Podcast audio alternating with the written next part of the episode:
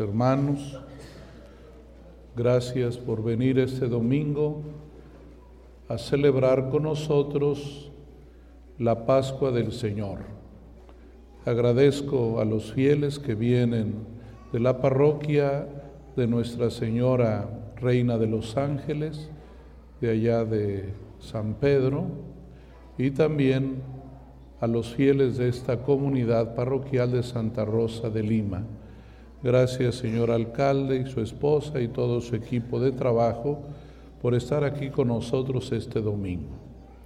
Y también agradezco aquí a los hermanos sacerdotes y diáconos que no obstante ser domingo y tener tanto que hacer, aceptaron venir a acompañar aquí esta comunidad y desde luego a Víctor. Gracias Padre Miguel Ángel por el tiempo que serviste a esta comunidad parroquial.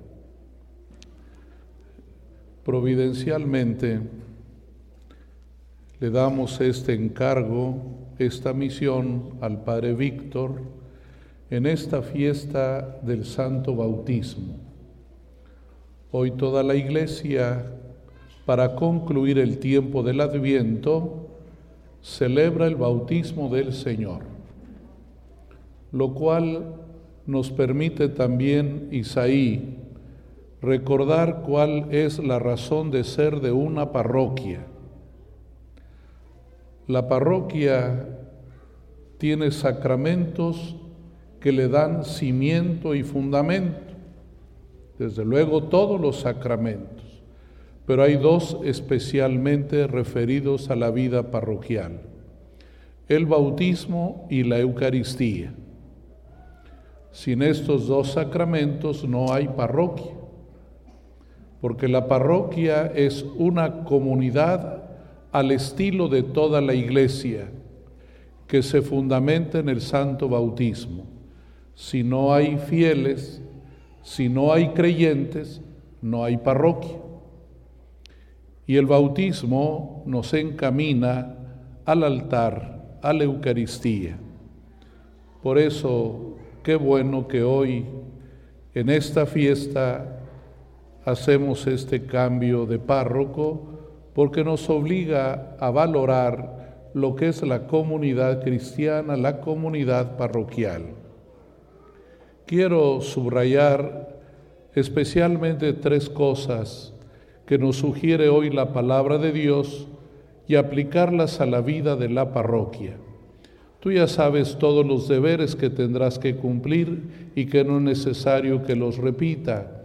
Tú sabes qué hay que hacer, sabes cuál es la tarea o cuáles son las tareas de un párroco, especialmente tres.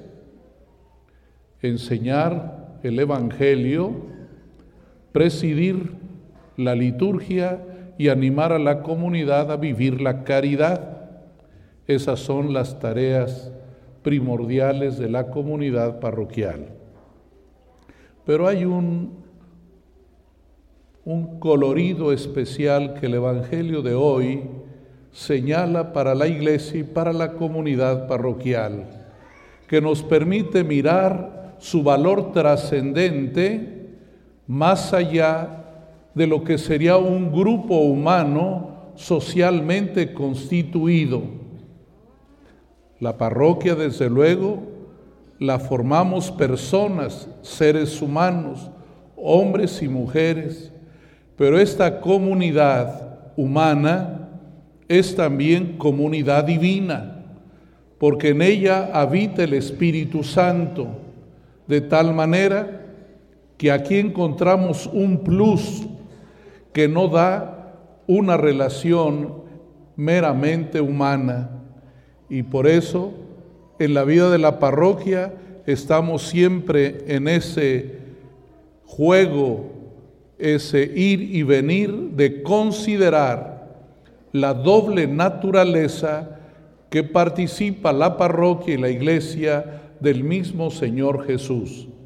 Cristo es verdadero Dios, es verdadero hombre la iglesia es verdaderamente humana porque la formamos nosotros con todos nuestros límites, con todos nuestros errores y pecados. Humana, una comunidad muy humana, pero al mismo tiempo es una comunidad en la que habita el Espíritu Santo y permite que esto que a nuestros ojos permanece meramente humano, trascienda y se convierta en una realidad espiritual, en una realidad divina. Y en ella se aplica la experiencia que Jesús tuvo el día de su bautismo. Tres cosas muy bellas. Cuando Cristo es bautizado, se abrieron los cielos. Primera realidad. Segundo, bajó el Espíritu Santo como baja una paloma. Y tercero, se escuchó una voz del cielo que dijo, este es mi Hijo muy amado, en quien tengo mis complacencias. Tres cosas que hacen que la parroquia también tenga la misma experiencia mística de Jesús. La primera, se abren los cielos. Ustedes y yo tenemos una vocación trascendente. Estamos llamados a ir al cielo.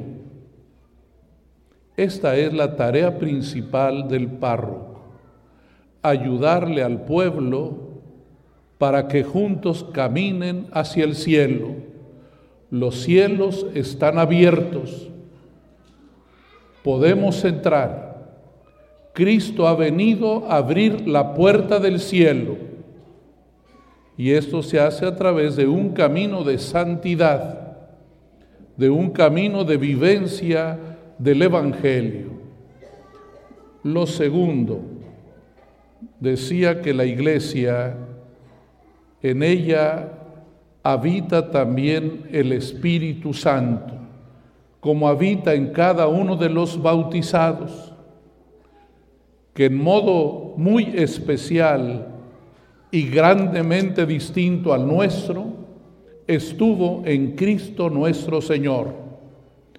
Fíjense bien qué dice el texto, porque a veces podemos confundir el Espíritu Santo se parece a una paloma, pero no es una paloma. Está claro. Lo simbolizamos para tratar de entender cómo actúa el Espíritu de Dios. Lo asemejamos a una paloma, como también al Espíritu Santo se le compara con una llama de fuego a esta lengüita de fuego, le decimos que se parece a lo que hace el Espíritu Santo, pero son comparaciones, son comparaciones. Y hay una comparación muy bonita del Evangelio, que es la bajada de una paloma, como baja una paloma. Los que conocen bien de, esta, de este arte de eh, domesticar palomas lo entienden muy bien. Una paloma nunca se equivoca de nido. Baja al nido preciso. Así bajó el Espíritu Santo en Jesús, como baja una paloma al lugar que le corresponde. Cristo, el Hijo de Dios, es el nido del Espíritu Santo. Por eso el Evangelio dirá en repetidas formas, el Espíritu lo empujó, el Espíritu lo llevó, el Espíritu lo acompañó, el Espíritu lo llenó de júbilo, porque Cristo, el Hijo de Dios, tiene el Espíritu Santo que junto con el Padre regala a la iglesia, porque a Él le pertenece. Junto con el Padre conforman la comunidad divina. Y la iglesia tiene que estar vivificada siempre por el Espíritu Santo. Nos toca preparar al pueblo y prepararnos a nosotros para que el Espíritu Santo inhabite, viva en nuestro corazón a través de la fe, a través de la palabra de Dios. Que a esta parroquia también baje el Espíritu Santo como baja una paloma San Lucas dirá, como baja de modo visible una paloma. Tercera cosa también muy importante, se escuchó una voz, este es mi Hijo muy amado, en él tengo mis complacencias. ¿Cuál es la tarea del párroco? Ayudarle al pueblo a sentirse amado por Dios, acercarlo al amor de Dios. Por eso tus comportamientos, tus palabras, tus actitudes, tu trabajo debe como permear este amor de Dios. Tienes que tratar al pueblo como Dios trata a sus hijos con benevolencia, con misericordia, con ternura, con respeto, con amor. Esa palabra que se oyó del cielo es bellísima. Este es mi Hijo muy amado. Son palabras dichas de modo muy especial para Jesús, pero también para todos nosotros. Por eso la parroquia es una comunidad de hijos amados de Dios. Padre Isaí, el Señor tiene para ti este proyecto bellísimo, esta misión que supera tus fuerzas, de que esta comunidad cristiana se parezca a Jesús.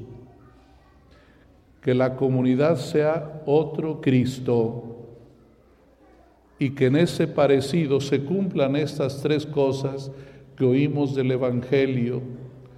La primera, que los fieles aspiren a ir al cielo. Segundo, que se sientan iluminados por el Espíritu Santo. Y tercero, que vivan la alegría de ser hijos de Dios.